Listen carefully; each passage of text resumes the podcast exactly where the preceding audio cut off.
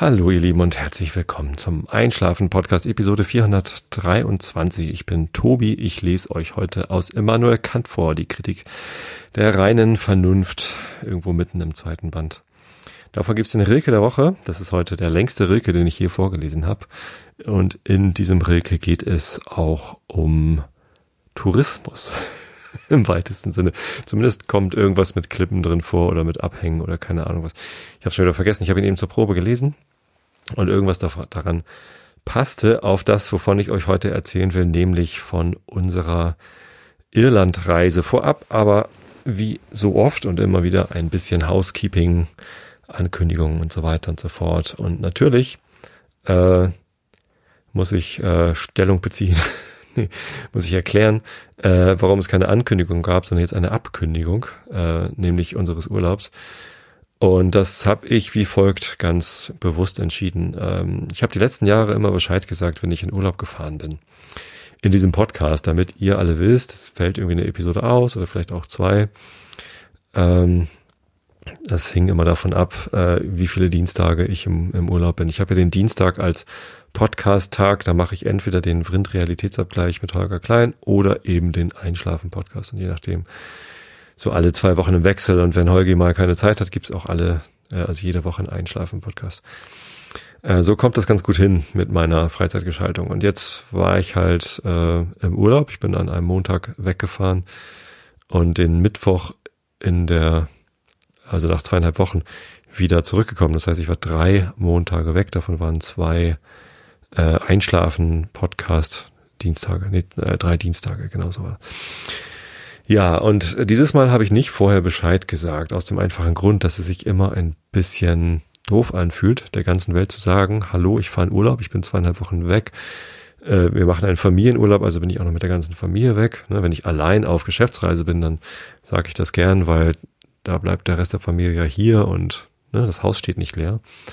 Aber so öffentlich bekannt zu geben, dass man zweieinhalb Wochen weg ist, bei einem Podcast, wo im Impressum die Adresse drin steht, ähm, ist halt so ein bisschen komisch. Ich weiß, dass ihr alles äh, ganz liebe Leute seid und dass niemand von euch Einbrecher ist.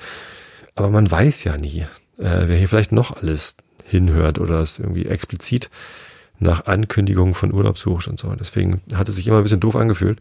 Und mit diesem doofen Gefühl wollte ich diesmal nicht in Urlaub fahren und habe das anders gemacht. Jetzt hatte ich ein anderes doofes Gefühl, nämlich euch quasi im Stich zu lassen oder im Unklaren, warum es gerade keine Episoden gibt. Und tatsächlich äh, hat es auch nicht lang gedauert, bis dann die ersten Anfragen kamen.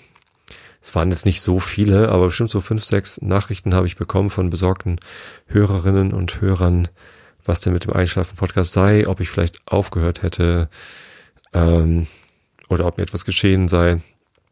Und äh, das war natürlich alles nicht der Fall. Ich bin weit davon entfernt, mit dem Podcasten aufhören zu wollen. Stattdessen suche ich ja immer noch neue Beschäftigungen. Ich habe jetzt eben gerade übrigens die erste Episode im äh, Millanton ähm, Podcast, äh, die ich allein aufgenommen habe, äh, veröffentlicht, beziehungsweise die wartet jetzt gerade darauf, dass ich auf Veröffentlichen klicke. Ich habe jetzt eben von Stefan Grönfeld noch Bilder zugeschickt bekommen. Ähm, die ich da einbinden darf. Und dann wird es direkt nach Aufnahme dieser Sendung wird das veröffentlicht und dann eben der Einschlafen-Podcast. Das heißt, ich bin noch aktiver Podcaster wie eh und je. Das ein oder andere Projekt liegt immer mal auf Eis, aber der Einschlafen-Podcast wird dazu nicht gehören, sondern ich war einfach nur im Urlaub. Ich habe eine sehr schöne Zeit gehabt, davon werde ich gleich berichten. Ähm, einige von euch haben dadurch irgendwie, waren zumindest irritiert. Das tut mir leid. Und für meinen nächsten Urlaub möchte ich gerne mit euch etwas vereinbaren. Äh, und zwar machen wir das einfach wie folgt. Wenn ich längere Zeit nicht sende auf diesem Kanal, dann macht ihr euch einfach erstmal keine Sorgen, denn ich werde weiter senden. Wahrscheinlich bin ich einfach nur im Urlaub. Das heißt, wenn ich das nächste Mal längere Zeit nicht sende, freut ihr euch einfach, dass ich wahrscheinlich im Urlaub bin. Denn wenn ich aus Krankheit oder so nicht senden könnte, dann würde ich das äh, schreiben. Dann wüsstet ihr das. Wenn ich aufhören wollen würde, wüsstet ihr das auch. Und ähm, das ist wie wenn äh, jemand aus der Familie in Urlaub fährt. Also wenn zum Beispiel die Kinder auf Klassenfahrt fahren oder so, dann freue ich mich eigentlich immer eher, wenn ich nichts höre, denn dann weiß ich, ist alles in Ordnung. Wenn das Telefon klingelt und die Lehrerin ist dran, kriege ich einen riesen Schreck, dann ja wahrscheinlich was Schlimmes passiert ist. Das möchte ich eigentlich gar nicht. Ne? So, und genauso machen wir das. Wenn ich das nächste Mal lange Zeit nicht sende, dann denkt euch einfach, ich habe Urlaub. Vielleicht mache ich es auch so, dass ich auf den Social-Media-Kanälen, äh, Twitter und Facebook, einfach irgendwann zwischendurch randommäßig eine, eine ganz alte Episode empfehle. Wisst ihr noch damals, Episode 5 oder so, äh, die ich dann einfach verlinke und äh, da rumschicke. Auch daran könntet ihr erkennen, dass ich äh, nicht äh, weder verstorben bin, äh, noch aufgehört hat oder sonst wie was, sondern einfach wahrscheinlich nur im Urlaub bin. Ähm, quasi als Geheimzeichen. Jetzt weiß ich, dass nicht alle von euch auf Social Media unterwegs sind. Twitter und Facebook ist nicht für jedermann was. Ähm, Finde ich gut übrigens. Also ich, ich freue mich immer, wenn es noch Menschen gibt, die sich äh, in diese in diese Netze noch nicht reingeklinkt haben und noch ohne auskommen. Ähm, viele kommen halt ohne gar nicht mehr aus. Ich glaube, ich könnte ehrlich gesagt auch nicht mal eben aufhören mit Facebook, weil ich da eben zum Beispiel diese Einschlafen-Podcast Seite betreibe, äh, über den ich, über die ich viel Kontakt zu euch pflege und das ist mir sehr wichtig, das macht mir Freude. Naja, äh, andere können das nicht. Ähm, die schicken mir dann einfach E-Mails, wenn sie mich erreichen wollen. Ich glaube, verhindern kann ich es nicht, dass es mal jemand nicht mitbekommt. Aber vielleicht, ja, denkt ihr einfach das nächste Mal dran. Wenn ich eine längere Pause mache, freut ihr euch einfach für mich, weil ich höchstwahrscheinlich gerade eine sehr, sehr schöne Zeit habe. Ja, es ist ja gar nicht schlimm, dass ihr mir geschrieben habt. Ähm, die eine oder andere Nachricht war vielleicht so ein bisschen, also ja, sehr besorgt. Und das tut mir dann einfach leid. So, und deswegen möchte ich das lieber vermeiden. Genau. Also mir geht's gut. Und ich hoffe, euch geht's auch gut. Äh, es gab ja gerade eine ziemliche Hitzewelle hier in Deutschland. Ähm, obwohl es gar nicht der heißeste Juli aller Zeiten war, fühlte er sich so an. Ich habe den größten Teil des Julis allerdings in Irland verbracht und ähm, da war es deutlich kühler. Ich weiß aber, dass gerade bei so einer Hitzezeit mit ja, ganz vielen Tagen hintereinander über 30 Grad, dass man da besonders schlecht schlafen kann. Und wenn dann so die Standard äh, äh, fehlt, ist es natürlich äh, ungünstig. Tut mir leid, aber kann ich ja nichts dafür, dass das Wetter so heiß ist. Ja, dann müsst ihr andere Tricks versuchen. Warm duschen ist übrigens ein guter Trick. Kalt duschen äh, eher nicht so, weil das heizt den Körper eher auf, weil der will natürlich gegen die Kälte, die dann durch die Haut dringt, entgegenarbeiten, fängt dann ganz stark an, äh, die Durchblutung zu stärken und dann wird einem auch nicht kälter, es sei denn, es ist draußen über 37 Grad, dann könnte man dadurch vielleicht ein bisschen Abkühlung erreichen, aber das war, ja, heute war es der Fall, heute hatte ich 38 Grad auf dem Thermometer stehen. Naja. Sei es drum, ab übermorgen soll es wieder kühler werden, 25 Grad. Klingt immer noch nach tollem Sommerwetter. Ich bin gespannt, wie das weitergeht. Kommen wir zu meinem Urlaubsbericht. Ja, wir waren in Irland. Wir hatten das schon äh, öfter mal gedacht, man könnte auch mal wieder nach Irland fahren. Und irgendwie war es so, dass so im Winter irgendwann meine Frau mehrere Podcasts gehört hat von Leuten, die in Irland waren. Also letztes Jahr waren ja Holgi und Kada in Irland und haben davon berichtet und dann äh, die Alexandra Tobor war, glaube ich, auch letztes Jahr in Irland und hat davon berichtet und ähm, ja, ähm, etliche Leute waren irgendwie in Irland und da hat meine Frau gesagt, lass uns doch auch mal wieder nach Irland fahren. Ich war schon viermal vorher in Irland. Das erste Mal 1990, ja, im Alter von 16 Jahren, äh, habe ich einen Schüleraustausch gemacht, war drei Wochen in Cork, äh, nee, nicht in Cork, in Dublin, beziehungsweise in Lucan, das ist ein Vorort von Dublin. Ähm, ich habe King's Hospital, genau, die Schule hieß King's Hospital. Okay, hey. Ähm, richtig, und da hatte ich eine Gastfamilie, das war sehr nett. Der Austauschschüler, äh, es war ganz lustig. Ich bin halt so ein langer Lulatsch. Ich war auch damals schon sehr, sehr groß und er war ganz klein. Das weiß ich noch. Ähm, und das war so ein bisschen merkwürdig für uns beide, aber wir haben uns sehr gut verstanden. War eine nette Zeit. Und ich, ich habe immer noch Erinnerungen an meine Zeit in dieser Gastfamilie. Ähm, die hatten einen schönen Raum in ihrem Haus, wo nur Plattenspieler und lauter Schallplatten drin waren und ein paar Bücher.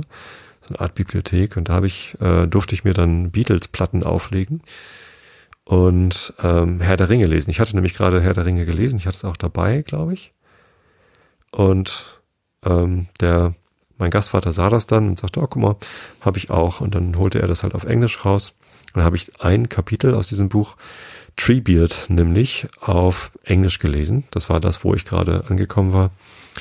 Und das Kapitel habe ich bis heute nie auf Deutsch gelesen, sondern immer nur auf Englisch. Habe das Buch hinterher auch auf Englisch gekauft. Und ja, schöne Erinnerung, gute Gespräche hab da gehabt da mit meinem Gastvater und ähm, ja, äh, während dieser drei Wochen dort haben wir auch einen, einen kurzen Trip gemacht an die Westküste, haben eine Nacht in Salt Hill übernachtet, das ist ein Vorort von Galway an der Westküste, haben dann eine Nacht auf Inishmore verbracht, das ist eine kleine Insel, westlich vorgelagert. Ähm, da war gerade eine ganz neu gebaute äh, Jugendherberge, das Manister Hostel. Ähm, wo irgendwie die Rückwand noch fehlte. Also in dem Zimmer, in dem ich geschlafen habe, fehlte die Außenwand, da war da nur eine Plane hingehängt. Sehr abenteuerlich, aber irgendwie lustig und ja, also dieser Schüleraustausch hat mich geprägt. Seitdem liebe ich Irland und das war einfach eine wunderbare Zeit da. Ähm, ich liebe die, die Orte dort, die ich entdeckt habe und bin dann eben hinterher noch öfter hingefahren. 92 bin ich mit einem Schulfreund mit einem Auto hingefahren. Da hatten wir unsere Führerschein und sind da irgendwie rumgetuckert vielleicht war es auch 93, ich weiß nicht. 94 hatte ich dann äh, mein Abi in der Tasche und bin alleine mit dem Rucksack hingeflogen und bin dann vier Wochen durch Irland getrennt, habe da auch irgendwie ähm, ganz viele neue Sachen entdeckt, habe ein bisschen Zeit in Galway verbracht. Ich war drei Nächte auf Indishmore damals und oder vier sogar, ich weiß gar nicht mehr. Ähm, und das war großartig. Das hat äh, das hat mir auch nochmal viel Spaß gemacht. Und dann war ich 2003 mit meiner Frau, die damals schwanger war, ähm, in Irland, auch auf Englischmore. Ich bin eigentlich jedes Mal auf Englischmore, wenn ich, wenn ich in Irland bin. Das gehört für mich irgendwie dazu seit diesem Schüleraustausch. Er ist einfach ganz fantastisch da. Naja, genau, und seit 2003 nicht. Ähm, ja, und jetzt wollten wir dieses Jahr wieder in haben Flüge gebucht. Ähm, letztes Mal sind wir auch direkt nach Shannon geflogen. Also die, die Ostküste von Irland reizt mich nicht so. Auch da gibt's schöne Orte, aber mich reizt immer am am meisten die, die Westküste. Ring of Kerry, Ring of Dingle, äh, Donegal, genau, und, und Connemara. Das sind so die Orte, die ich, die ich sehr gern, gern mag. Ähm, diesmal sind wir äh, über München nach Dublin geflogen. Und weil wir vorletztes Jahr auf unserer Schottlandreise nach Edinburgh geflogen sind, aber die Stadt gar nicht angeguckt haben, hat meine Frau gesagt, ich möchte gern mindestens einen Tag in Dublin verbringen. Ich selbst finde Dublin jetzt nicht so spektakulär. Es ist halt eine europäische Hauptstadt, Großstadt, ja, ist auch eine große Stadt. Ähm, aber ich hatte da bisher noch nicht so viel entdeckt, was mich da unbedingt wieder hingezogen hätte.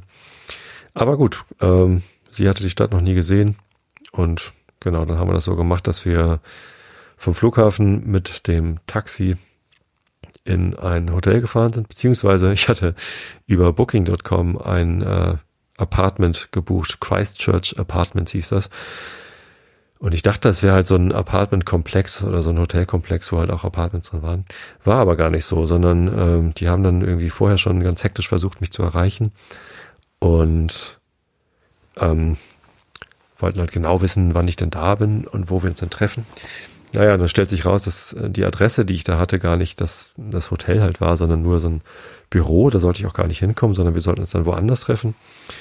Und da hab ich, haben wir uns dann mit jemandem von diesen Christchurch Apartments getroffen und die haben uns dann gezeigt, welches Apartment es ist. Und das war dann in einem ganz normalen Wohnhaus, wo dann eben auch die Locals drin gewohnt haben. Das Apartment war in Ordnung. Also wir brauchen halt vier Betten. Ne? Deswegen gucken wir halt immer nach günstigen Unterkünften, wo es vier Betten gibt. Manchmal, wenn man vier Personen angibt, zum Beispiel bei Airbnb, bekommt man gar nicht unbedingt äh, Unterkünfte mit vier Schlafgelegenheiten, sondern passen vier Personen in das Zimmer rein, aber es gibt nur zwei Betten oder so. Das gibt's auch. Ähm, das wollten wir aber nicht so unbedingt. Deswegen haben wir das gemacht. Äh, es gab ein Schlafzimmer mit einem Doppelbett und ein Wohnzimmer mit einer äh, großen Couch, die man so ausziehen konnte. Das passte also alles. Wir konnten da äh, gut drin schlafen. Viel größer war das Apartment nicht. Also es gab eine kleine Küchenzeile und dann war es das auch. Auf, der, auf dem Rückweg übrigens am letzten Tag haben wir nochmal eine Nacht in Dublin verbracht. Einfach aus dem Grunde, dass ich ungern am gleichen Tag das Mietauto zurückgebe und dann gleich zum Flughafen fahre. Das ist immer so ein bisschen, ja, schafft man es rechtzeitig noch zu tanken, den Wagen abzugeben? Ist da gerade eine lange Schlange beim Wagen abgeben? Ich hatte das schon mal in Lissabon, dass es sehr, sehr knapp war, dann noch den Flieger zu erreichen. Und deswegen, ja, haben wir es da wieder so gemacht. Und da hatten wir das gleiche Apartment gebucht, also den gleichen Anbieter. Und da waren wir ganz woanders in einem ganz anderen Haus, also gleicher Stadtteil, aber ja, anderes Haus, anderes Apartment. Ich fand das gar nicht schlimm, es war halt so ein bisschen umständlich, dass man sich dann immer zurecht telefonieren musste, wo trifft man sich denn jetzt mit dieser Kontaktperson. Ja, aber wir waren ja auch gar nicht viel in dem Apartment, sind dann abends durch die Stadt gelatscht, haben uns ein bisschen was angeguckt. Es war direkt neben der Christchurch Cathedral. Ähm, der Stadtteil da heißt ähm, Temple Bar. Zumindest östlich, östlich von der Christchurch äh, Cathedral ist Temple Bar und das ist halt so ein Stadtteil mit sehr, sehr vielen Kneipen. Äh, da gibt's irgendwie viel Nachtleben, viel Live-Musik. Haben uns jetzt gar nicht so sehr gegönnt. Wir waren auch in einem Pub drin und haben da ein bisschen was gegessen. Äh, aber ja, die Kinder waren dann auch müde und die sind dann auch nochmal ähm, ja, schnell zurück ins Apartment und ja, meine Frau und ich sind dann nochmal losgezogen, haben nochmal ein bisschen irgendwie was von der Stadt gesehen, den River Liffey runtergelatscht, Hey Penny Bridge angeguckt, ähm, haben dabei ein sehr schönes Wandbild gefunden. Also wenn man den River Liffey äh, runterläuft, ist auf der rechten Seite äh, irgendwo so ein großes Wandbild in äh, Form eines Eichhörnchens. Und wenn man näher rankommt, sieht man, dass dieses Eichhörnchen, das halt so wirklich so hauswandfüllend ist, aus Schrott besteht. Also die haben halt Schrott an die Hauswand äh, angebracht, irgendwie dran befestigt und dann so angemalt und so drapiert, dass es aussieht wie ein Eichhörnchen. Sehr cool. Gibt Fotos, ähm, die sind nur noch nicht auf Flickr, weil ich noch nicht fertig bin mit äh, Bearbeiten, Aussuchen, Benamsen und so. Ich bin auch noch bei 306 Bildern, die potenziell in dieses Flickr-Album kommen. Das heißt, in unserer privaten Sammlung, wo noch mehr Bilder drin sind, wo eben auch unsere, unsere Familie abgebildet ist, die kommen natürlich nicht auf Flickr aus Privatsphärengründen. Ähm, da sind noch über 500 Bilder, äh, die noch nicht aussortiert sind. Ich habe da so einen Prozess, dass ich irgendwie mehrfach über diese, über so eine Gesamtsammlung von Bildern rübergehe. Und bei zweieinhalb Wochen Irlandurlaub mit drei, vier Kameras also ich hatte meine Nikon dabei mit meinem Fischauge und dem 105er Makro und dem 28er. Habe ich einen 28er oder einen 24er? Na, irgendeinen Weitwinkel habe ich da noch. Äh, 2,8. So ein altes analoges. Ich glaube, es ist das 24er. Oder ist ja auch völlig Wumpe. Ähm, und meine, meine Frauen haben ihre Sony-Kameras. Meine Frau hat eine äh, Nex 5N äh, und meine Große hat sich zu ihrer Konfirmation eine Alpha 6000 gekauft. Ähm, beide haben das Kit-Objektiv, das hat ja so 18 bis 50 oder 55 Millimeter, ich glaube bis 50. Und wir hatten uns dann noch ein äh, Telezoom gekauft für eben diese beiden Kameras. Ähm, das hat 55 bis 205 oder 210 Millimeter. Genau, und so hatten wir halt immer eine Sony mit entweder dem Kit-Objektiv oder dem wunderbaren 30 Millimeter Sigma ähm, und die andere Sony mit dem Telezoom und ich mit meiner Nikon und ja abwechselnd Fischauge 10,5 Millimeter hat das oder dem anderen Weitwinkel und manchmal das 105er, aber eher selten. Makro mache ich ja gar nicht so oft. Und entsprechend mit drei Kameras ständig am Start hat man natürlich auch etliche Bilder. Ich glaube, insgesamt hatten wir anderthalb tausend bis zweitausend Bilder gemacht in dem Urlaub. Es fühlte sich gar nicht so an, als hätten wir so wahnsinnig viel gemacht. Aber naja, paar Belichtungsreihen dabei, ein paar Panorama Aufnahmen dabei, die hinterher noch gesteckt werden mussten. Ähm, aber ja, ich gehe halt immer erstmal einmal über die gesamte Sammlung und werf weg, was äh, halt technisch nicht in Ordnung ist oder irgendwie offensichtlich mehrfach fotografiert und da suche ich mir dann einfach auf den ersten Blick irgendwie die beste Aufnahme raus, die ganz gut passt. Geht dann nochmal rüber über alle Bilder, die noch übrig sind und äh, sortiere so doppelte äh, Bilder raus, die dann auf den zweiten Blick vielleicht irgendwie suche ich das bessere raus. Dann gehe ich nochmal rüber und äh, sortiere aus, was ich überhaupt für den für, für die Öffentlichkeit preisgeben mag. Also wo halt irgendwie nicht meine, meine Kinder oder meine Frau drauf sind. Mit meinem eigenen Bild kann ich ja umgehen, wie ich möchte. Und dann äh, will ich die natürlich auch noch schick machen, beziehungsweise also zumindest brauchen die Bilder einen Namen. Wenn ich sie hochlade, brauchen sie einen Namen, äh, damit man vielleicht ein bisschen auch äh, lesen kann, was man denn da sieht. Äh, und dann ja sowas wie Horizont gerade rücken oder sowas wie den Bildausschnitt ein bisschen anpassen. Großartig bearbeiten tue ich die Bilder dann nicht. Ähm, mach die äh, die Belichtung einigermaßen automatisch, dann größtenteils sind ja alles nur Ferienbilder. Eigentlich sind das ja keine, keine Kunstwerke, wo ich dann großartig irgendwie Schatten anhebe oder irgendwelche Fehlfarben rausrechne oder so. Ähm, vielleicht mache ich das eine oder andere zu einem Schwarz-Weiß-Bild, aber ja, und das ist viel Arbeit. Insgesamt äh, stecke ich da doch relativ viel Arbeit ein. Lohnt sich natürlich, weil ähm, für uns selbst machen wir dann so ein Fotobuch.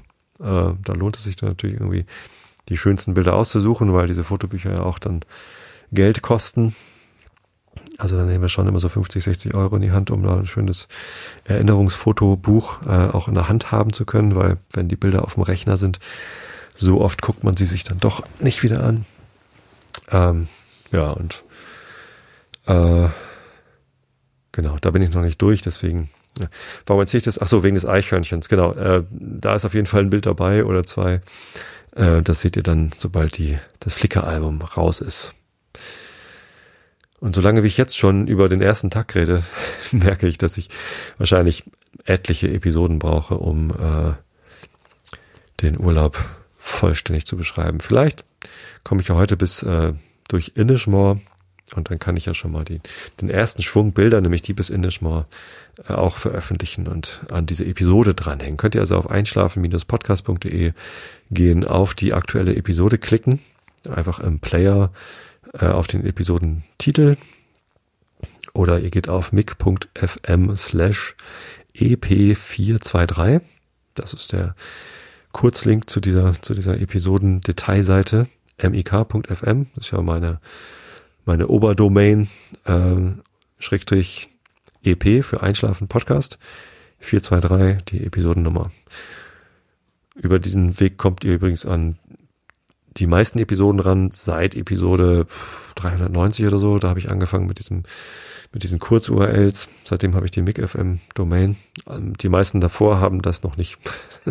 da müsste ich nochmal durchgehen, aber habe ich gerade keine Lust zu. Ja, ähm, mache ich vielleicht irgendwann mal. Gut, genau. Spaziergang gemacht, irgendwie größtenteils da am, am Liffey längs gelatscht, bisschen was gesehen und dann wieder mit dem Schlenker zurück zum Hotel. Wir wollten die Kinder jetzt auch nicht allzu lang allein da lassen.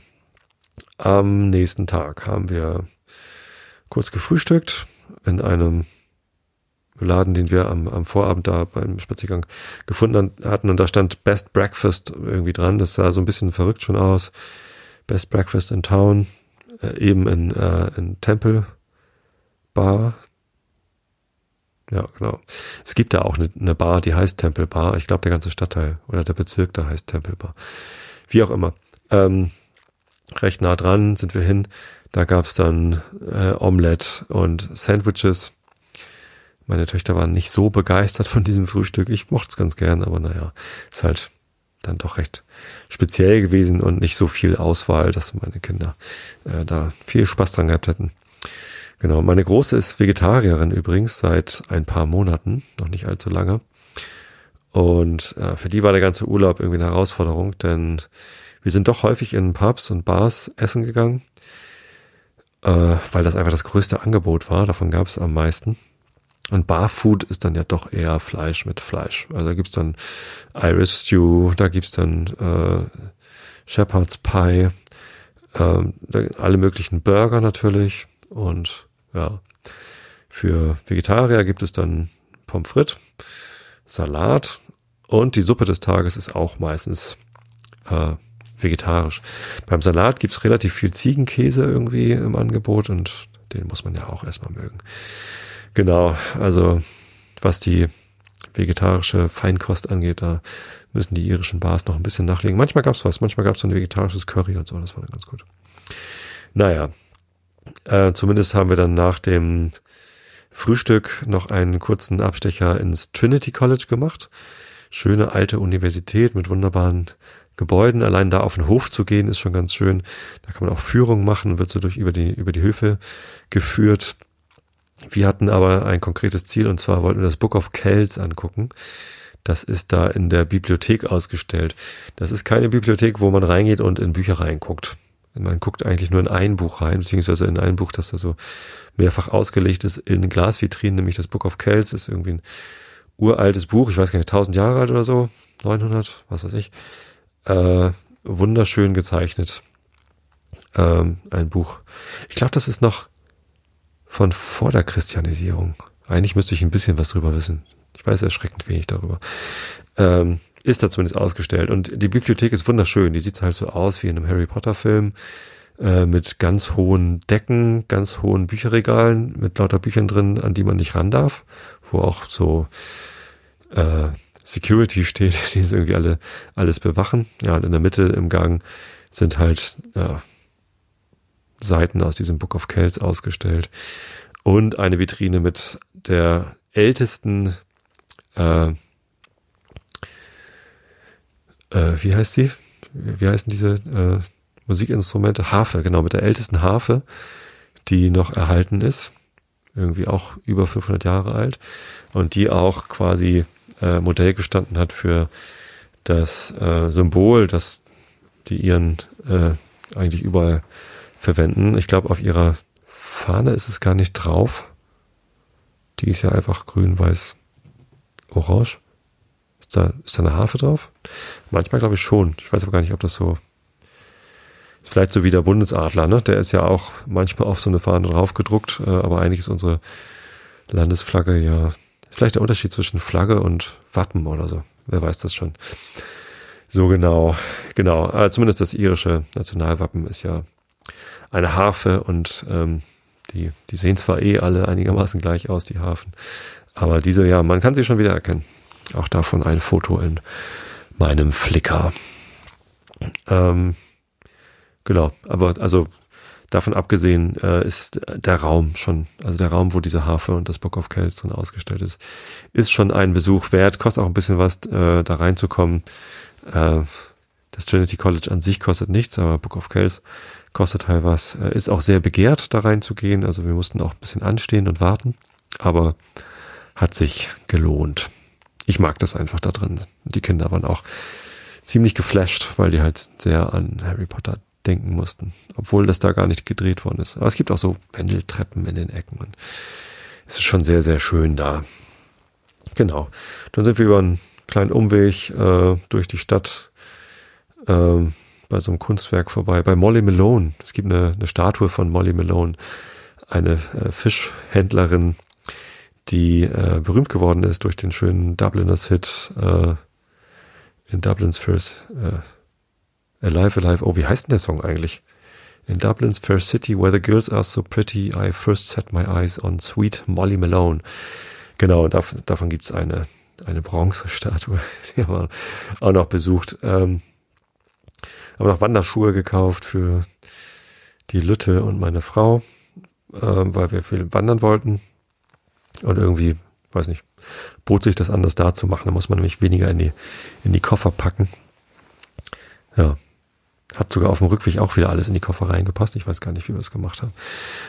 Naja, zumindest ähm, hat das alles ganz gut gepasst. Und dann sind wir halt so langsam aufgebrochen, haben unseren Mietwagen abgeholt, äh, das war ein Dacia Duster.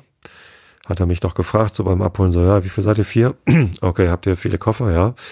Okay, dann äh, kriegt ihr mal den hier. Also ich hatte schon irgendwie auch so ein, so ein Mittel, untere Mittelklasse äh, Kombi irgendwie gebucht.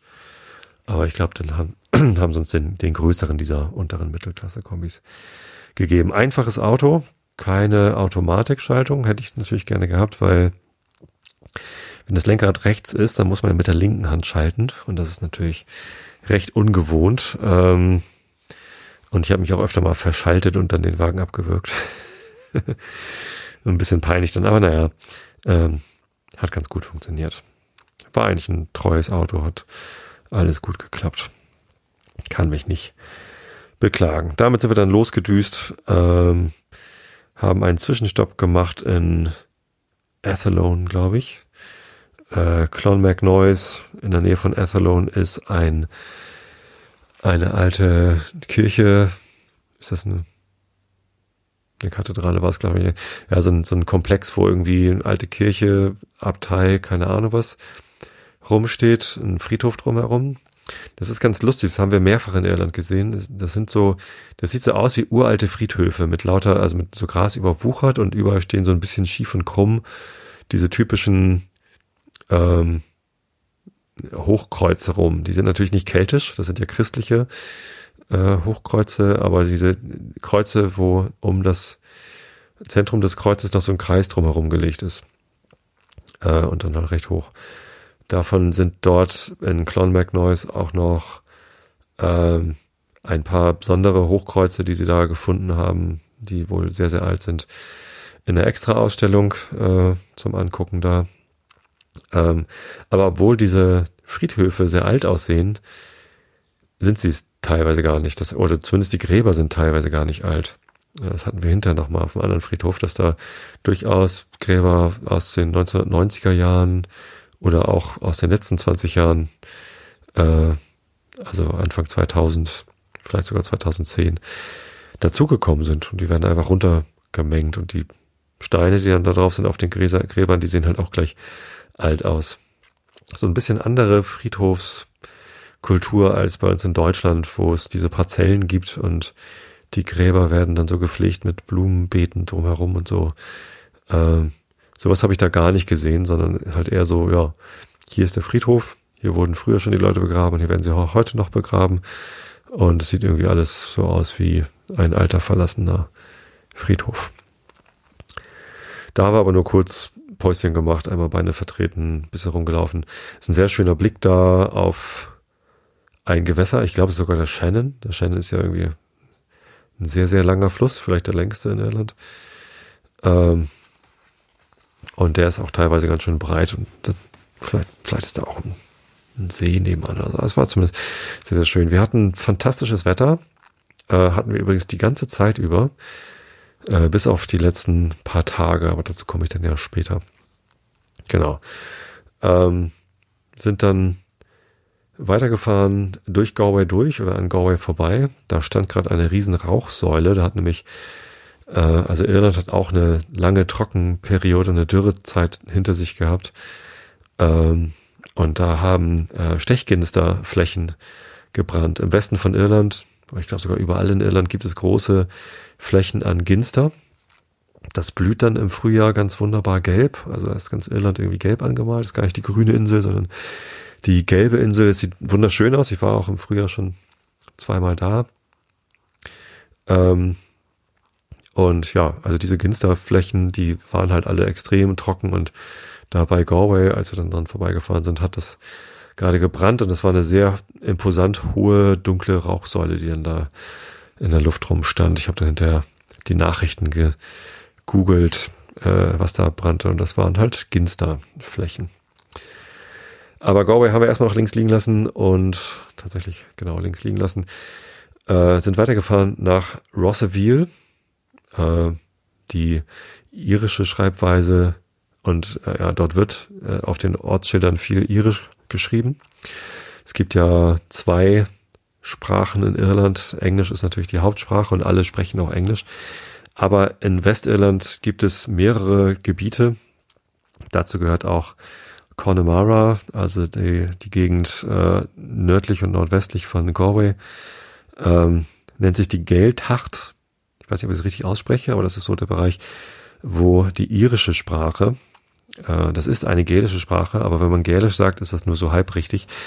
Man sagt ja auch nicht, äh, in, in Italien wird Romanisch gesprochen, auch wenn Italienisch natürlich eine romanische Sprache ist, aber Spanisch ist auch eine romanische Sprache. Und es gibt halt noch mehr gälische Sprachen als Irisch.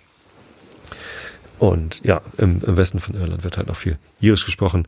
Auf Irisch äh, schreibt, schreibt man den Ort, wo wir dahin gefahren sind, Ross an Miel, M-H-I-E-L, M-H-I-L, genau so. Ähm, ich habe aber keine Ahnung, wie man es richtig ausspricht. Und für die meisten Orte gibt es eben auch noch eine äh, anglifizierte Version. Und so heißt der Ort eben Rosseville. Das ist der kleine Hafen, von dem aus die Fähren zu den Aran Islands rüberfahren. Und das war unser erstes Ziel nach Dublin. Gleich das Auto am Festland lassen und mit der Fähre, wo man das Auto nicht mitnehmen kann, rüber nach Inishmore. Das ist die größte von den drei Aran Islands, ganz im Westen, halt so vorgelagert im Atlantik. Eine kurze Überfahrt, das dauert nicht lang, halbes Stündchen vielleicht. Ähm, man kann von der Fähre aus wunderbar Richtung Norden die Berge von Connemara sehen. Connemara ist eine recht hügelige Landschaft.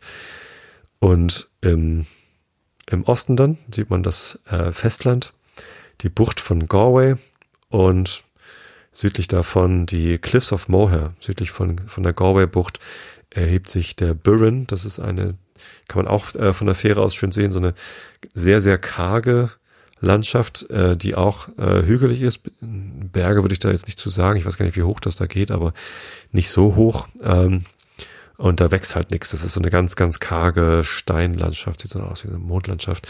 Und direkt hinter dem Burren südlich erheben sich die Cliffs of Moher. Äh, die sind über 100 Meter hoch und quasi die, die bekanntesten Klippen, glaube ich, von Irland.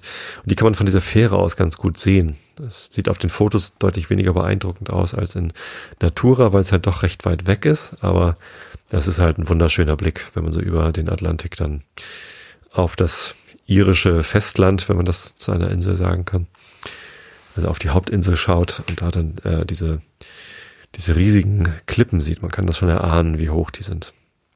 Genau. Da sind wir aber nicht hin, äh, erst später, sondern erstmal nach Inishmore, die kleine Hafenstadt, äh, das, äh, das Dorf, äh, wo man anliegt, heißt Kilronan.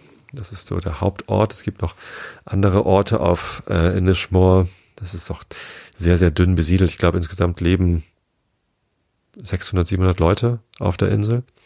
Tagsüber ist sehr viel Tourismus da. Es gibt äh, ähm, ein paar Sehenswürdigkeiten, zu denen komme ich auch gleich noch. Und es gibt aber auch Übernachtungsmöglichkeiten. Nur übernachten da nur sehr wenige Leute. Also die haben vielleicht, weiß ich, 200 Betten vielleicht auf der Insel. Also ähm, Tourismusbetten. Ich weiß es gar nicht so genau, aber es gibt halt keine großen Hotels.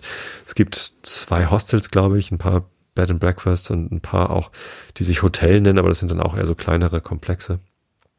Ähm, tagsüber, das ist halt so wie Helgoland, ne? Tagsüber ist die Insel sehr, sehr voll. Ähm, und äh, alle gucken sich halt diese Sehenswürdigkeiten an und hauen dann abends wieder ab. Ähm, wenn man dann aber über Nacht bleibt, kriegt die Insel nochmal einen ganz anderen Charme. Erstens, weil man dann natürlich äh, sehr früh morgens, bevor die Touristen kommen, sich die Sehenswürdigkeiten angucken kann und eben auch abends ist alles so ein bisschen ruhiger. Die äh, Bevölkerung kommt zur Ruhe und genießt irgendwie den den Abend. Und ja, so hatten wir geplant, zwei Nächte auf Inishmore zu verbringen. Äh, wir haben die letzte Fähre hingenommen, glaube ich, 17.30 Uhr oder 18 Uhr, ich weiß gar nicht mehr, sind wir hingefahren. Ähm, das heißt, da waren die Touristen schon weg. Ähm, und haben uns dann aber schon so ein bisschen geärgert, warum sind wir eigentlich nur einen vollständigen Tag dort? Es wäre doch eigentlich viel netter, wenn wir zwei vollständige Tage dort sind. Und da haben wir irgendwie schon von, von Dublin aus beim äh, Hostel, also die, das Apartment, was wir auf Inishmore gebucht hatten, war über Airbnb. Ähm, und es gehört zum Caronan Hostel. Also zu einem äh, der, einer der Jugendherbergen. Ich glaube, es gibt zwei Hostels, zwei Jugendherbergen. Ähm, und das eine ist halt so direkt am Hafen. Sieht man, haben auch irgendwie groß hier Hostel irgendwie dran geschrieben. Ich weiß nicht, ob es wirklich ein zweites gibt. Naja, das Manister Haus gibt's noch. Ähm, das gibt's jetzt gerade nicht mehr. Hm. Kann ich auch gleich noch erzählen. Egal, zumindest äh, gehörte unser Apartment zu dem Hostel und ich habe dann nochmal dahin geschrieben, Herr, können wir irgendwie spontan noch einen Tag verlängern? Wir irgendwie, wir haben gedacht, hinterher hatten wir sechs Übernachtungen in Galway gebucht, äh, um von dort aus dann ein paar Ausflüge zu machen. Aber eigentlich reichen auch fünf. Ähm, können wir noch eine dritte Nacht da bleiben? Und hat er gleich gesagt, ja, total gerne. Äh, bucht das mal nicht über Airbnb, da war es eh gerade nicht verfügbar sondern komm einfach vorbei, gib uns das in Cash und kriegst es auch ein bisschen günstiger und äh, wenn du, wenn es dir gefällt, ne, kommst du wieder und buchst bitte auch nicht über Airbnb.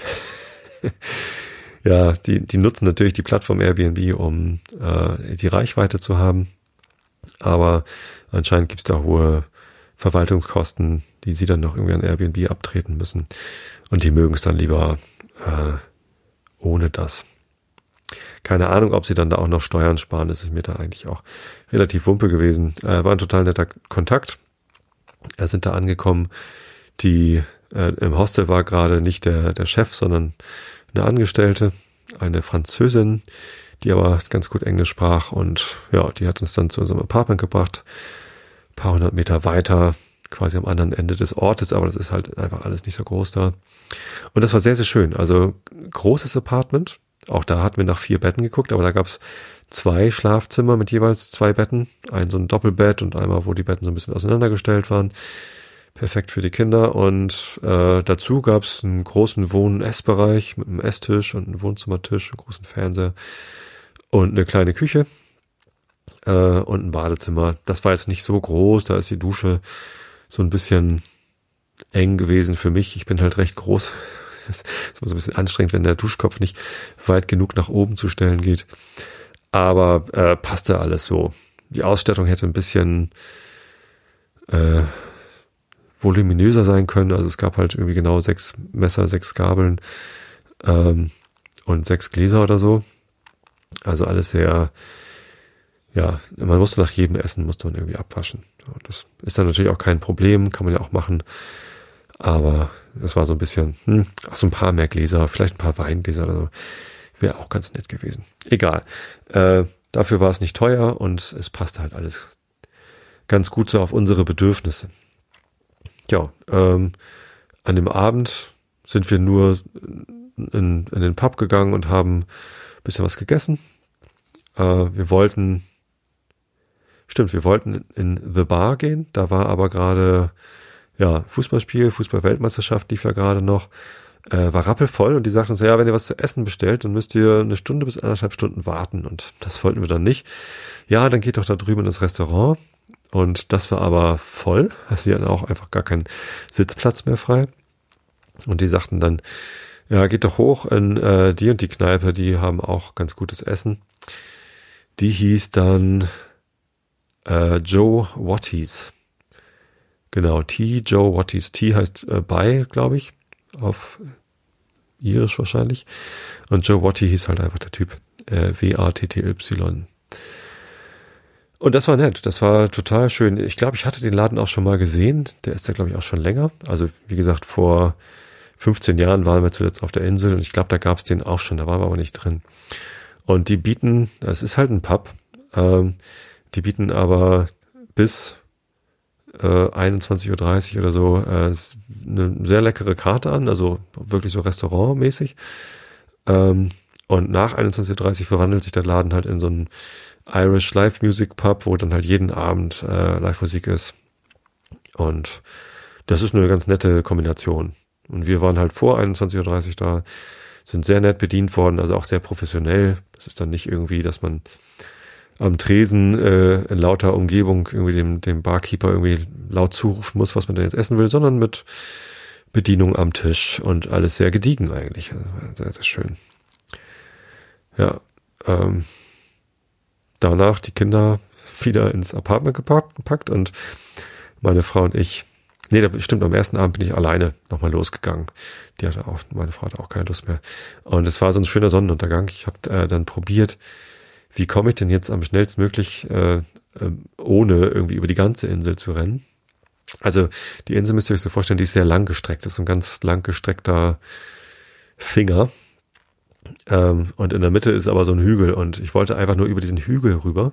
Ich wusste, dass ich, äh, wenn ich jetzt den ganzen Finger entlang komme, dann, äh, dann komme ich auf die andere Seite. Aber das hatte ich jetzt nicht noch vor, irgendwie mal eben zu Fuß abzureißen, sondern ich wollte einmal so quer rüber und das, das dann irgendwie versucht mit den Seitenstraßen da. Bin dann irgendwann nicht weitergekommen, äh, weil dann da irgendwie die, die Mauern zu hoch waren. Äh, und ja, so privat halt irgendwie, ja, standen dann so Kühe rum und so, wollte ich dann irgendwie nicht unbedingt. Also da war gerade eine, eine Kuh mit ihrem Kalb und da wollte ich dann nicht unbedingt auf die, auf die Wiese laufen. Kam ich irgendwie nicht rüber. Äh, war trotzdem sehr schöner Sonnenuntergang, äh, auch wenn ich ihn nicht über dem Atlantik gesehen habe, sondern eben über diesem, über diese Hügelkuppe. Hübsche Wolken und so. Genau. Am nächsten Tag haben wir uns Fahrräder ausgeliehen. Ähm, wie gesagt, das Auto kann man da nicht mit rübernehmen. Es gibt zwar Autos auf der Insel, aber nur von den Anwohnern. Die fahren auch mit diesen Autos äh, sehr viel hin und her. Vor allem haben die teilweise sehr große Autos, so Busse, Kleinbusse mit irgendwie sieben oder neun oder zwölf Sitzplätzen.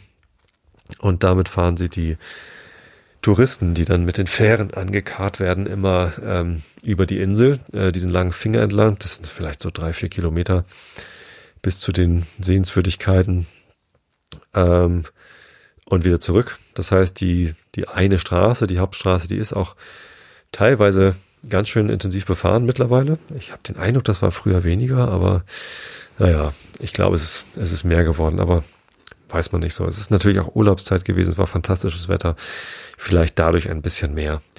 Wir mussten zumindest regelmäßig mit den Rädern ausweichen. Macht nichts. Ähm, Erstes Ziel war Dun Eochla, heißt es, glaube ich. Auf dieser Insel sind drei große Steinforts. Das sind so die, also so Festungen, die einfach nur so Steinkreise sind eigentlich. Also in so einem Durchmesser von 20, 30 Metern äh, sind so Steine aufgetürmt, ohne Lehm, einfach nur aufgetürmt. Ähm, aus ja, vorchristlicher Zeit weiß gar nicht, wie alt die Dinger sind, aber die sind schon sehr, sehr alt. Einfach irgendwelche Festungen. Und davon gibt's drei Stück.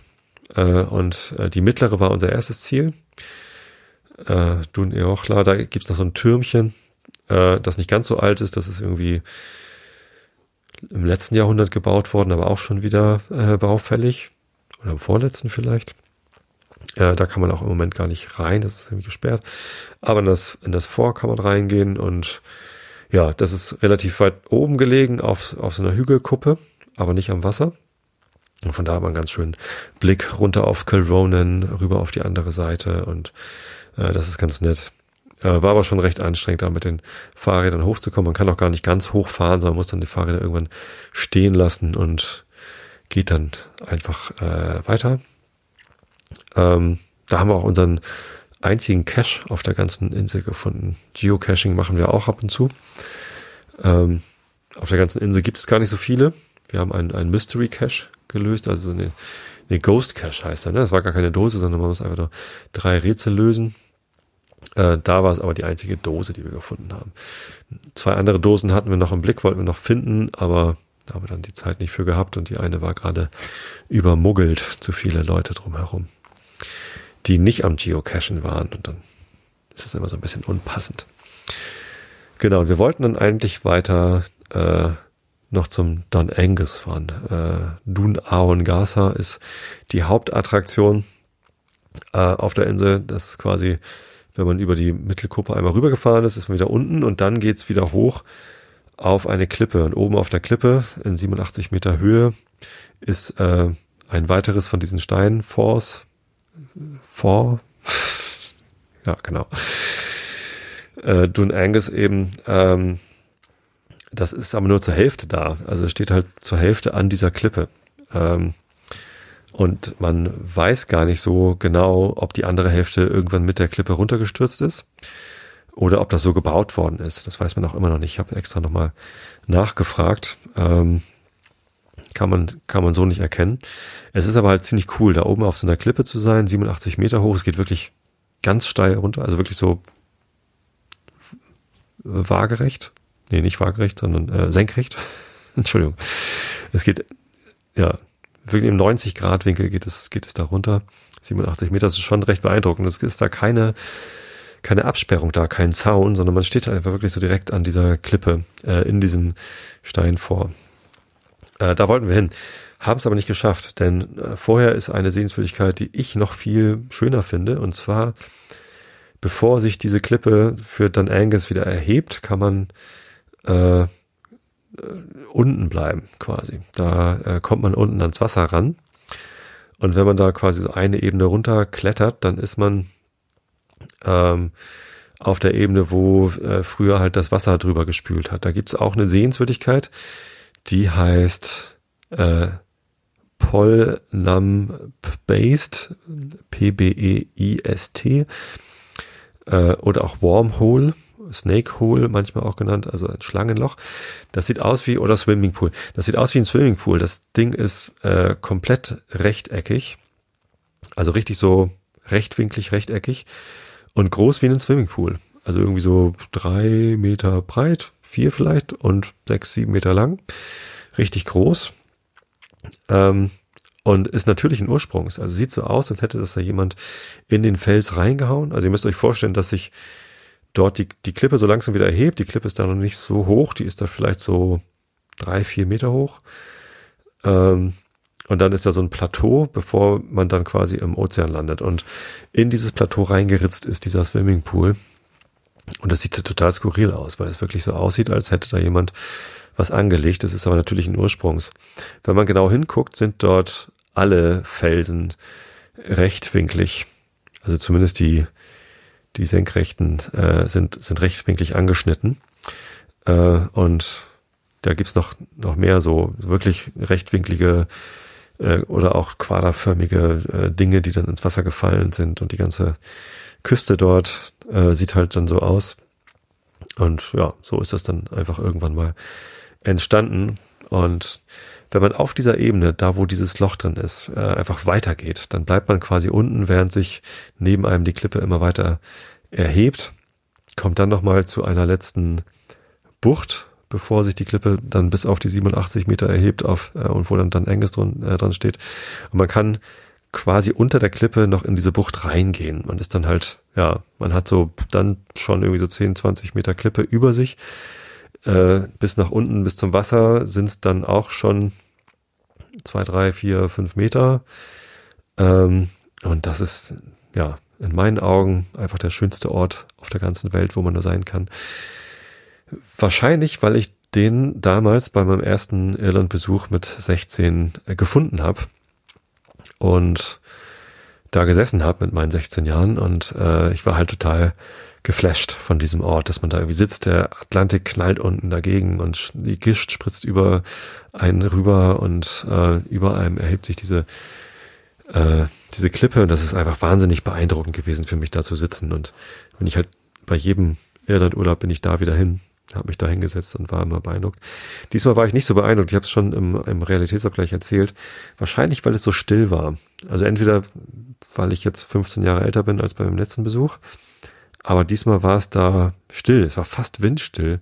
Der Atlantik war sehr ruhig. Die Gischt hat halt bei Weitem nicht bis auf unsere Ebene hoch gespritzt. Und es war halt so ein, so ein Sommerfeeling. Es war warm. Wir saßen da im T-Shirt rum. Also nicht so heiß wie hier übrigens. Ne? Ganz Irland, der ganze Urlaub über war so 18, 20, 22 Grad. Äh, man hat durchaus mal einen Pulli mitgenommen auf eine Wanderung oder Radtour, aber äh, hat ihn dann doch selten angehabt. Ähm, wir sind dann doch eher so ins Schwitzen gekommen. Äh, es war perfektes Wanderwetter einfach. Und still, also windstill. Ich habe noch nie so entspannt da gesessen. War auch sehr schön, äh, aber nicht so beeindruckend, wie ich das in Erinnerung hatte. Vielleicht ist meine Erinnerung auch so ein bisschen überhöht gewesen, weil ich jetzt so lange nicht da war. Aber ja, ich habe es trotzdem sehr genossen, wieder da zu sein. Genau. Ähm, dann nachdem wir da waren, waren wir so ein bisschen kaputt. Äh, und als wir wieder bei den Rädern waren, haben die Kinder gesagt, nee, jetzt noch dann Angus, haben sie keine Lust. Außerdem war das da gerade richtig voll, also sehr viele Touristen. Da haben wir kurzerhand entschlossen, hey, wir haben diesen extra Tag, äh, dann Angus machen wir am Folgetag und sind dann zurückgefahren. Meine Frau und ich sind dann am Abend nochmal spazieren gegangen zum, nicht stimmt gar nicht, das war am Folgetag der Abend. Ich glaube, ich bin noch laufen gewesen zum Blackford. Das ist das dritte dieser drei äh, Steinforts auf der Insel. Ähm, und jetzt weiß ich gar nicht, kriege ich nicht mehr zusammen, ob ich dann da irgendwie am, am ersten Tag morgens hingelaufen bin oder am zweiten Tag. Ich glaube, am ersten, am ersten Morgen bin ich da joggen gewesen und bin dann zu dem Stein vorgelaufen, genau. So war das. Vor der Radtour. Genau, vor, bevor wir die Räder ausgeliehen haben, war ich da. Zum ersten Mal übrigens in meinem Leben. Ich war zwar schon jetzt das fünfte Mal auf der Insel gewesen, habe es aber nie mal in die andere Richtung geschafft, denn das war immer alles so in die in diese eine Richtung aus Kilronan. Äh, da sind halt diese, ja, Dan Angus und das äh, Polnam Based und auch Dunion Eochla oder wie das heißt da, dieses mittlere. Da ist halt irgendwie gefühlt immer alles gewesen. Man musste immer in diese eine Richtung los. Ich habe auch äh, genau bei allen vorherigen Besuchen auf dieser Insel im Mainster House gewohnt. Da sind wir dran vorbeigekommen auf dieser Radtour. Ähm, und es war komplett verfallen. Also das ganze Ding kann ja nicht älter sein als 28 Jahre, denn 1990 haben sie das gerade noch gebaut. Äh, war aber irgendwie komplett baufällig und ähm, ja, unbewohnt also, oder un, äh, es war nicht geöffnet. Ich habe dann hinterher von unserem Vermieter da vom Hostel rausgefunden, dass das tatsächlich immer mal wieder aufgemacht wird und dann wieder eingestellt wird. Der Besitzer hatte keine Lust, das zu pflegen, deswegen ist es jetzt so runtergekommen, deswegen kann man es nicht einfach aufmachen und das ist sehr schade. Ähm, der war der Koch dann da. Also er, er als Koch hat dann dieses Hostel betrieben. Kochen konnte er sehr, sehr gut. Das Frühstück da war legendär. Selbstgebackene Brötchen und ganz tolles Porridge und ja, es war großartig. Aber wenn man sich nicht um das Haus kümmert, ist das natürlich schlecht. Der ähm, Typ da vom Hostel, äh, David, hat uns dann auch gesagt, dass es gerade zum Verkauf steht für läppische 295.000 Euro. Habe ich kurz große Augen bekommen, so wow, das ist ja gar nicht mal so teuer. Aber meine Frau war dagegen, dass wir ein verfallenes Hostel auf Indishmore für 295.000 Euro kaufen, äh, die wir übrigens natürlich auch nicht haben. Äh, die hätten wir von der Bank nehmen müssen. aber äh, das ist das ist ein Projekt, das kann man machen, wenn man kein anderes Projekt hat. Ich habe aber genügend andere Projekte. Falls einer von euch ein Projekt sucht, ähm, ich wäre euch dankbar, wenn einer dieses Projekt auf sich nimmt und dieses Hostel da wieder aufbaut und dann betreibt. Ich komme auch garantiert zu Besuch. Ja, äh, genau, es war immer in dieser eine Richtung. Jetzt bin ich zum ersten Mal in die andere Richtung, äh, Blackford. Wunderbar, also da, da ist gar nichts los. Ich habe da gar keine Leute getroffen. Äh, wir waren irgendwie später nochmal da und haben äh, da eine Wanderung hochgemacht. Aber ähm, ja, das war dann äh, ganz, da, da haben wir dann mal Leute getroffen, aber es war halt total still. Also ganz äh, so, ja, wieder windstill, ganz wenig Wind, was an so Klippen immer merkwürdig ist, so am Atlantik. Aber eben auch keine Touristen. Also Einsamkeit und, und ganz viel Ruhe. Da haben wir Vögel gesehen. Äh, ich habe immer nach äh, Puffins gesucht. Puffins sind so Papageientaucher, für die die Insel auch so ein bisschen bekannt ist. Sie sehen so ein bisschen aus wie ein Pinguin, weißer Bauch, schwarzer Rücken und so ein orangener, sehr prägnanter äh, Viertelkreis-Schnabel, sag ich mal. Ähm, habe aber noch nie Puffins gesehen. Wahrscheinlich habe ich immer falsch geguckt. Äh, letzten Endes habe ich am Ende des Urlaubs rausgefunden, die sind immer nur von Mai bis Juni da zum Brüten und sind dann wieder weg. Jetzt war natürlich schon Mitte Juli. Wahrscheinlich waren die Puffins alle schon weg. Aber wir haben natürlich jede Menge Möwen gesehen. Davon gibt's da unendlich viele. Ähm, und aber auch ganz viele andere Seevögel. Und die schönsten waren die Razorbills. Äh, die sehen so ein bisschen aus wie Puffins, haben aber, sind größer und haben schwarze Schnäbel mit so einer weißen Linie drauf. Total schick. Auch hier wieder Fotos im Flickr-Stream bald. Ja, genau. Zweiten Tag haben wir dann äh, morgens gleich die, also am zweiten Morgen, haben wir gleich die Räder genommen und sind nach dann Enges hochgefahren. Haben auch ohne Pause dann gleich die Wanderung hoch angetreten. Und so waren wir wirklich mit die ersten, die dann da oben waren an dem Tag. Ähm, haben noch irgendwie im, im Vor selbst waren gerade irgendwie noch zwei äh, Holländer, glaube ich, ähm, die da auch, nee, Spanier waren das, die da äh, auch gerade irgendwie angekommen sind, ein paar Fotos gemacht haben. Dann kann man sich ja mal gegenseitig aushelfen mit hier, mach mal Familienbild und so. Das war ganz nett, aber die sind dann auch abgezogen. Äh, und dann hatten wir halt den ganzen Ort für uns. Wir waren da ganz allein. Ähm, das war großartig, ganz entspannt.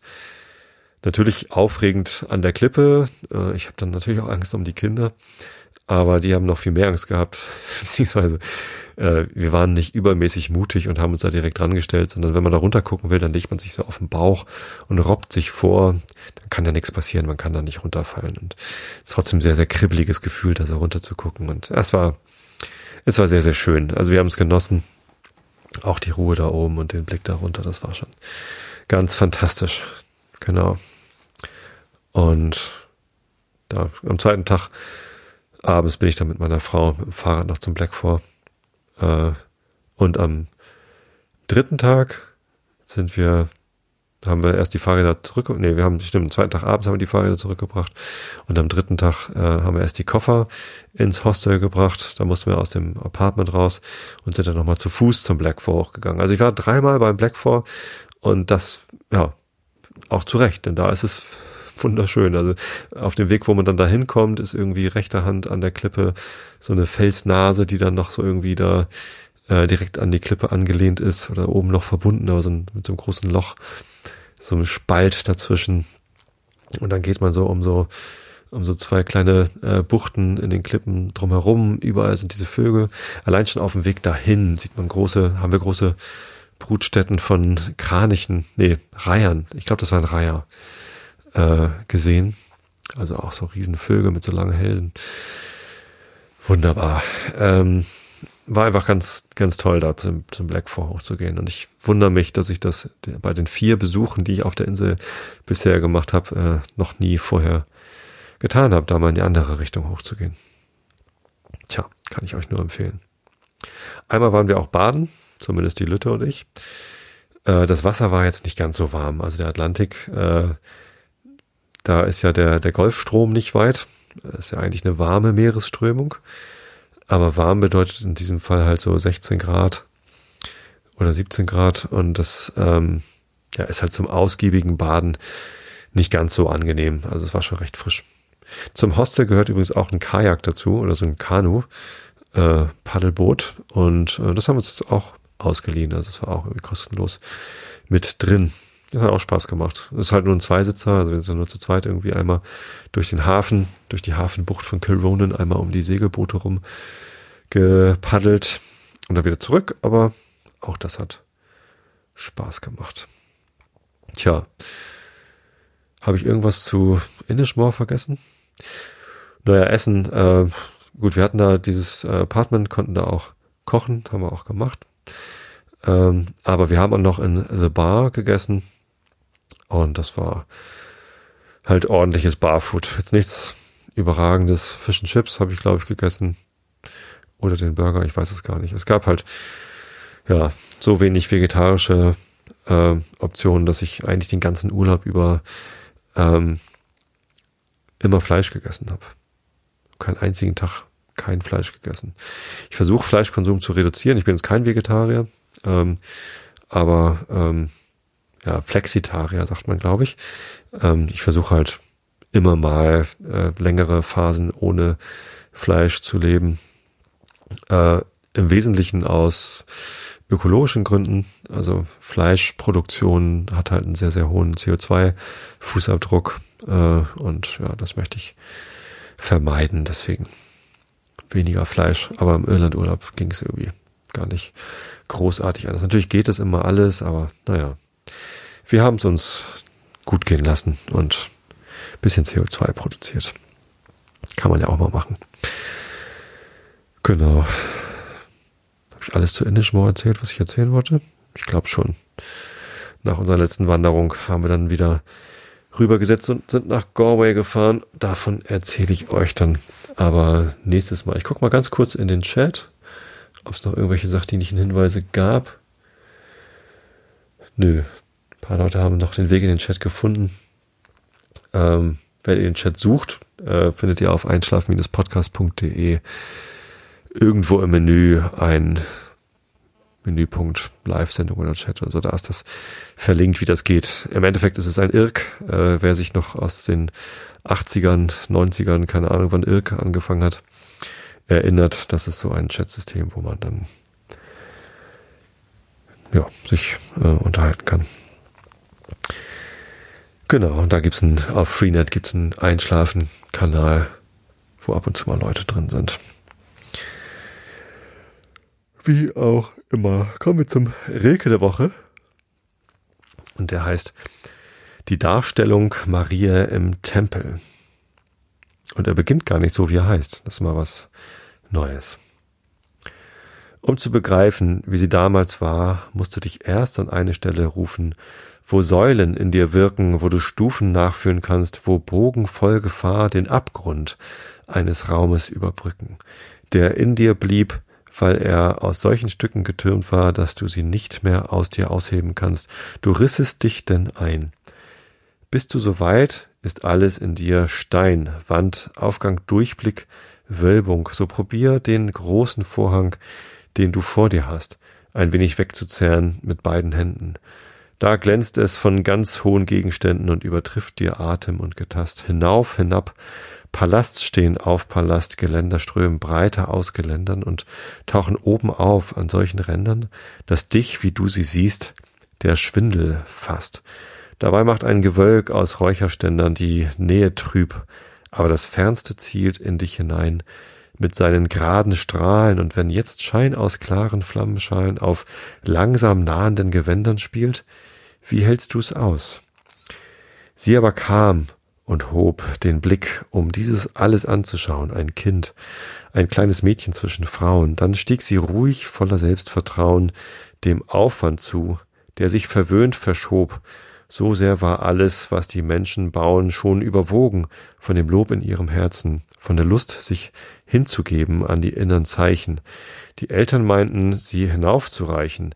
Der drohende mit der Juwelenbrust empfing sie scheinbar, doch sie ging durch alle, klein wie sie war, aus jeder Hand hinaus und in ihr Los, das höher als die Halle schon fertig war und schwerer als das Haus. Oh, ich merke gerade, lesen wird schon, wird schon schwer. Es ist jetzt gerade zehn vor zehn und draußen ist schon dunkel. Und ich sitze hier im Schein meiner Lampe. Ein deutliches Zeichen, dass die Tage wieder kürzer werden. Denn letztens noch hatte man das Gefühl, dass es abends gar nicht dunkel wird und man noch draußen in der Abenddämmerung sitzen kann. Naja, es ist August. August ist, glaube ich, sogar der Monat, wo die Tageslänge am meisten abnimmt. Ich dachte, es wäre September, aber ich glaube, ich habe letztens im äh, Astronomie-Podcast vom äh, Deutschlandfunk, wie heißt er? Sternzeit, genau. In der Sternzeit habe ich das letztens gehört, dass es im August ist, dass die Tageslänge am meisten abnimmt. Tja, entsprechend wird es jetzt wieder immer früher dunkel. Ich wette, viele Leute freuen sich drauf, dass der Sommer sich dem Ende neigt und die Hitzewelle vorbei ist. Ich muss ja sagen, ich habe letztes Jahr zum ersten Mal in meinem Leben oder zum ersten Mal seit ich mich erinnern kann, äh, über das Wetter geschimpft. Denn letztes Jahr war der feuchteste und dunkelste Sommer, den ich je erlebt habe. Es war zwar nicht, also es war auch nicht, nicht besonders warm, aber es war auch nicht, nicht wirklich kalt. Es war nur halt so sehr mäßig und wenig Sonne und ganz viel Regen und diesig und ja, kein schöner Sommer. Deswegen war ich am Ende des letzten Sommers auch total frustriert und habe darüber geschimpft. Deswegen bin ich vielleicht schuld, dass dieser Sommer so fantastisch ist. Und ich muss sagen, äh, ja, die Hitze ist anstrengend, ja, man kann schlecht schlafen. Ja, alles geht so ein bisschen langsamer, aber ich find's toll. Dann geht halt alles ein bisschen langsamer. Dann schläft man halt schlecht. Da muss man am Wochenende vielleicht ein bisschen früher schlafen gehen oder ein bisschen länger ausschlafen, um den Schlaf, den man in der Woche nicht bekommen hat, weil man irgendwie früh aufstehen muss zur Arbeit, auszugleichen. Ich mag das. Äh, man bräuchte vielleicht sowas wie in Spanien, dass man Siesta macht mittags und erst am späten Nachmittag wieder anfängt zu arbeiten dafür dann länger in den Abend hinein. Ähm, darauf sind wir Norddeutschen natürlich überhaupt nicht eingestellt. Ähm, aber von mir aus könnte jeder Sommer so sein. Vielleicht ein bisschen häufiger mal abends oder nachts Regen, damit die Natur nicht ganz so ausdörrt, weil das ist schon ganz schön krass, wie viel da kaputt gegangen ist. Äh, nicht nur bei den Landwirten, natürlich vor allem auch bei denen, haben große Verluste, aber bekommen ja hoffentlich auch einen Teil ausgeglichen. Ähm, sondern auch in der übrigen Natur, in den Wäldern, in den Gärten, in den Parks ist halt doch ganz schön viel kaputt gegangen. Äh, das ist natürlich doof. So, das, das ist schade. Aber naja, so ist die Natur und so findet sie ihren Weg. Äh, ich, ich mag halt den Sonnenschein, ich mag die Wärme, ich mag T-Shirt-Wetter. Äh, und das hebt bei mir doch sehr die Stimmung. Kommen wir zu Herrn Immanuel Kant. Wir sind in der Kritik der reinen Vernunft auf Seite B 631. Das ist äh, im Teil Transzendentale Dialektik des dritten Hauptstücks fünfter Abschnitt von der Unmöglichkeit eines kosmologischen Beweises vom Dasein Gottes. Ach ja, wir sind immer noch dabei, Gottes Beweise zu widerlegen. Und jetzt kommt der kosmologische Gottesbeweis, beziehungsweise die Widerlegung dessen. Na denn. Augen zu und zugehört. Es war etwas ganz Unnatürliches und eine bloße Neuerung des Schulwitzes aus einer ganz willkürlich entworfenen Idee, das Dasein des ihr entsprechenden Gegenstandes selbst ausklauben zu wollen. In der Tat würde man es nie auf diesem Wege versucht haben, wäre nicht die Bedürfnis unserer Vernunft zur Existenz überhaupt irgendetwas Notwendiges, bei dem man im Aufs Aufsteigen stehen bleiben könnte, anzunehmen, vorhergegangen und wäre nicht die Vernunft, da diese Notwendigkeit unbedingt und a priori gewiss sein muss, gezwungen worden, einen Begriff zu suchen, der womöglich einer solchen Forderung ein Genüge täte und ein Dasein völlig a priori zu erkennen gäbe. Diesen glaubte man nun von der Idee eines allerrealsten Wesens zu finden, und so wurde diese nur zur bestimmteren Kenntnis desjenigen, wovon man schon anderweitig überzeugt oder überredet war, es müsse existieren, nämlich des notwendigen Wesens, gebraucht. Indes verhehlte man diesen natürlichen Gang der Vernunft und anstatt bei diesem Begriffe zu endigen, versuchte man von ihm anzufangen und die Notwendigkeit des Daseins aus ihm abzuleiten, die er doch nur zu ergänzen bestimmt war. Hieraus entsprang nun der verunglückte ontologische Beweis, der weder für den natürlichen und gesunden Verstand noch für die schulgerechte Prüfung etwas Genugtuendes bei sich führet. Das bezieht sich also alles noch auf die vorherigen Kapitel.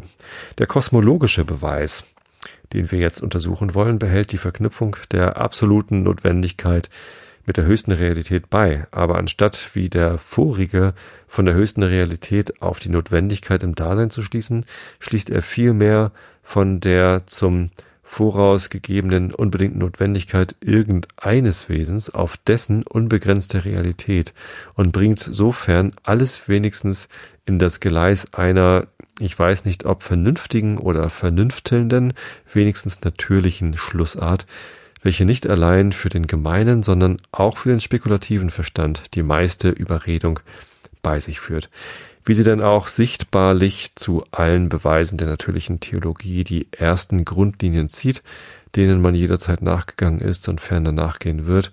Man mag sie nun durch noch so viel Laubwerk und Schnörkel verzieren und verstecken, als man immer will. Dieser, diesen Beweis, den Leibniz auch den A contingentia mundi nannte, wollen wir jetzt also, wollen wir jetzt vor Augen stellen und der Prüfung unterwerfen. A contingentia mundi, genau. Er lautet also, wenn etwas existiert, so muss auch ein schlechterdings notwendiges Wesen existieren. Nun existiere zum mindesten ich selbst, also existiert ein absolut notwendiges Wesen. Der Untersatz erhält, enthält eine Erfahrung, der Obersatz die Schlussfolge aus einer Erfahrung überhaupt auf das Dasein des Notwendigen Fußnote. Diese Schlussfolge ist zu bekannt, als dass es nötig wäre, sie hier weitläufig vorzutragen. Sie beruht auf dem vermeintlich transzendentalen Naturgesetz der Kausalität, dass alles Zufällige seine Ursache habe, die, wenn sie wiederum zufällig ist, eben sowohl eine Ursache haben muss, bis die Reihe der einander untergeordneten Ursachen sich bei einer schlechthin notwendigen Ursache endigen muss, ohne welche sie keine Vollständigkeit haben würde. Fußnote Ende. Also hebt der Beweis eigentlich von der Erfahrung an, mithin ist er nicht gänzlich a priori geführt oder ontologisch, und weil der Gegenstand aller möglichen Erfahrung Welt heißt, so wird er darum der kosmologische Beweis genannt. Da er auch von aller besonderen Eigenschaft der Gegenstände der Erfahrung, dadurch sich diese Welt von jeder möglichen unterscheiden mag, abstrahiert, so wird er schon in seiner Benennung auch vom physikotheologischen Beweise unterschieden, welcher Beobachtungen der besonderen Beschaffenheit dieser unsere Sinnenwelt zu Beweisgründen braucht. Nun schließt der Beweis weiter, das notwendige Wesen kann nur auf eine einzige Art, das ist in Ansehung aller möglichen entgegengesetzten Prädikate nur durch einen, durch eines derselben bestimmt werden. Folglich muss es durch seinen Begriff durchgängig bestimmt sein. Nun ist nur ein einziger Begriff von einem Dinge möglich, der dasselbe a priori durchgängig bestimmt, nämlich der des Entis realissimi. Also ist der Begriff des allerrealsten Wesens der einzige, dadurch ein notwendiges Wesen gedacht werden kann. Das ist, es existiert ein höchstes Wesen notwendigerweise. In diesem kosmologischen Argumente kommen so viel vernünftelnde Grundsätze zusammen, dass die spekulative Vernunft hier alle ihre dialektische Kunst aufgeboten zu haben scheint, um den größtmöglichen transzendentalen Schein zustande zu bringen. Wir wollen ihre Prüfung indessen eine Weile beiseite setzen, um nur eine List derselben offenbar zu machen, mit welcher sie ein altes Argument in verkleideter Gestalt für ein neues aufstellt und sich auf zweier Zeugen Einstimmung beruft, nämlich einen reinen Vernunftzeugen und einen anderen von empirischer Beglaubigung, da es doch nur der erstere allein ist, welcher bloß seinen Anzug und Stimme verändert, um für einen bloß seinen zweiten Anzug und äh, um für einen zweiten gehalten zu werden.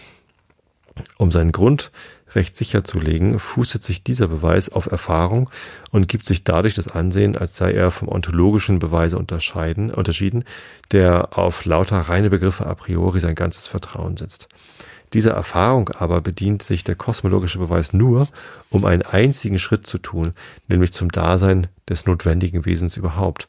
Was dieses für Eigenschaften habe, kann der empirische Beweisgrund nicht lehren, sondern da nimmt die Vernunft gänzlich von ihm Abschied und forscht hinter lauter Begriffen, was nämlich ein absolut notwendiges Wesen überhaupt für Eigenschaften haben müsse.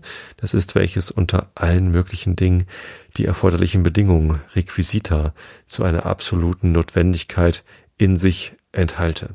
Nun glaubt sie im Begriffe eines allerrealsten Wesens einzig und allein diese Requisite anzutreffen und schließt sodann, das ist das schlechterdings notwendige Wesen.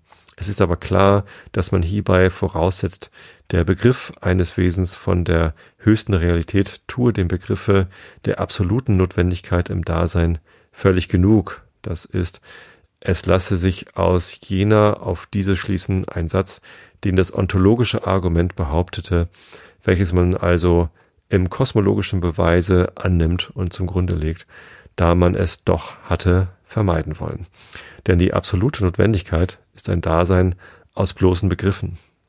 Sage ich nun, der Begriff des Entis Realissimi ist ein solcher Begriff, und zwar der einzige, der zu dem notwendigen Dasein passend und ihm adäquat ist, so muss ich auch einräumen, dass aus ihm das Letztere geschlossen werden könne. Es ist also eigentlich nur der ontologische Beweis aus lauter Begriffen, der in dem sogenannten kosmologischen alle Beweiskraft enthält und die angebliche Erfahrung ist ganz müßig, vielleicht um uns nur auf den Begriff der, der absoluten Notwendigkeit zu führen, nicht aber um diese an irgendeinem bestimmten Dinge darzutun.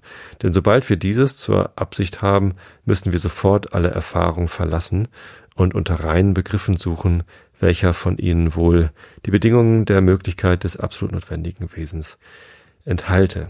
Ist aber auf solche Weise nur die Möglichkeit eines solchen Wesens eingesehen, so ist auch sein Dasein dargetan.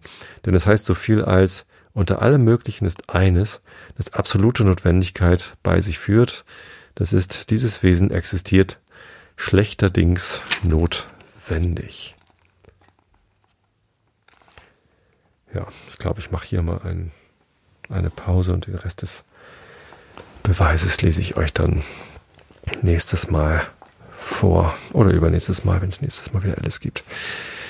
Ich danke euch allen, die ihr das hier hört, für eure Treue, auch über die Sommerferien hinweg. Ähm, freue mich, dass ihr wieder eingeschaltet habt. Ich wünsche euch allen eine gute Zeit, ähm, auf dass die Hitzewelle bald vorbei ist und wir alle gut schlafen können, denn Schlafen ist wichtig, Schlafen ist gesund. Ich wünsche euch allen ausreichend viel Schlaf und Gesundheit, denn das sind doch irgendwie recht wichtige Dinge. Hab euch alle lieb. Bis zum nächsten Mal und gute Nacht.